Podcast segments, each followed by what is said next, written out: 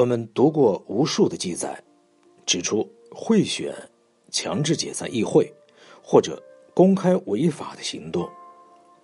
可是，在这段混淆的时代里，真正的悲剧是由军人出身的总统或者总理执政，其为好人坏人不说，当中没有一个可以成为实际的强人。他们缺乏效能的主要原因在于财政。民国成立所接收过来的是一个空空如也的国库。传统的收入大宗是土地税，可是这用以维持旧式的衙门为数过少，而且分布过于广泛，不能算数。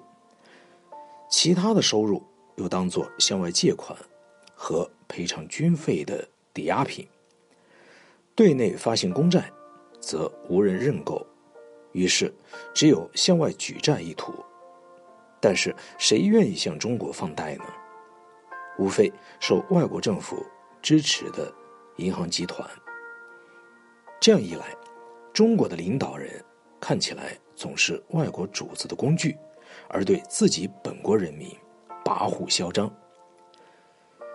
其中最好的例子就是第一次世界大战期间所谓的西元借款。这件事情是因为接洽的日期而得名。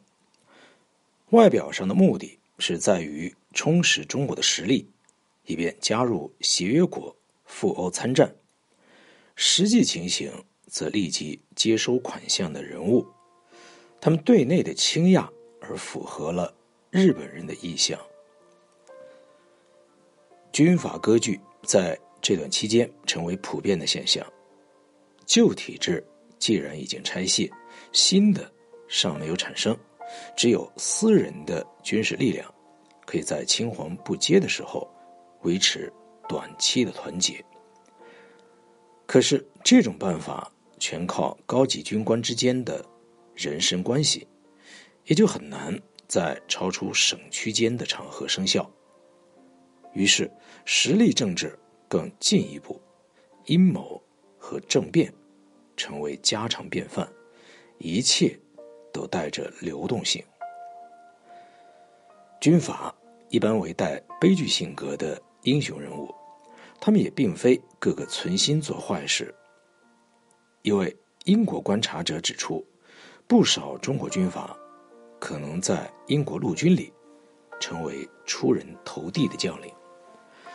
他们将个人的野心和他们所想象的。救国救民的宗旨合为一谈，因此很难向他们的部下以及中国的民众解释明白。张作霖最初受日本人的培植，以后成为热烈的爱国者。冯玉祥起先被称为基督将军，以后向苏联靠拢。阎锡山组织了一个洗心团。给予种种的宗教式的点缀。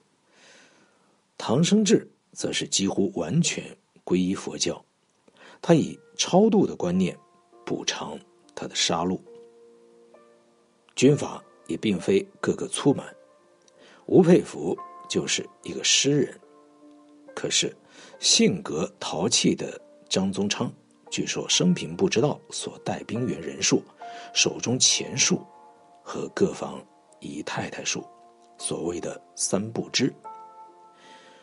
话说回头，军阀给中国的损害并非不严重，他们给中国经济的坏影响无可衡量。当时创造新社会的工作亟待着手，军阀的行动除了有极少的例外，大都具有破坏性，他们也使全国士气受挫。军阀割据，使得刚出生的中华民国丧失了所有的尊严。这个情形也造成十多年的憔悴和失望。如果军阀在历史上有任何贡献的话，那就是八十年外强侵略之后，他们更增加了内部的压力。于是强迫着中国的青年自行着手寻觅一套救国的方式。有了五四事件，他们找到了一条线索，五四运动则赋予他们行动一种意识上的支持。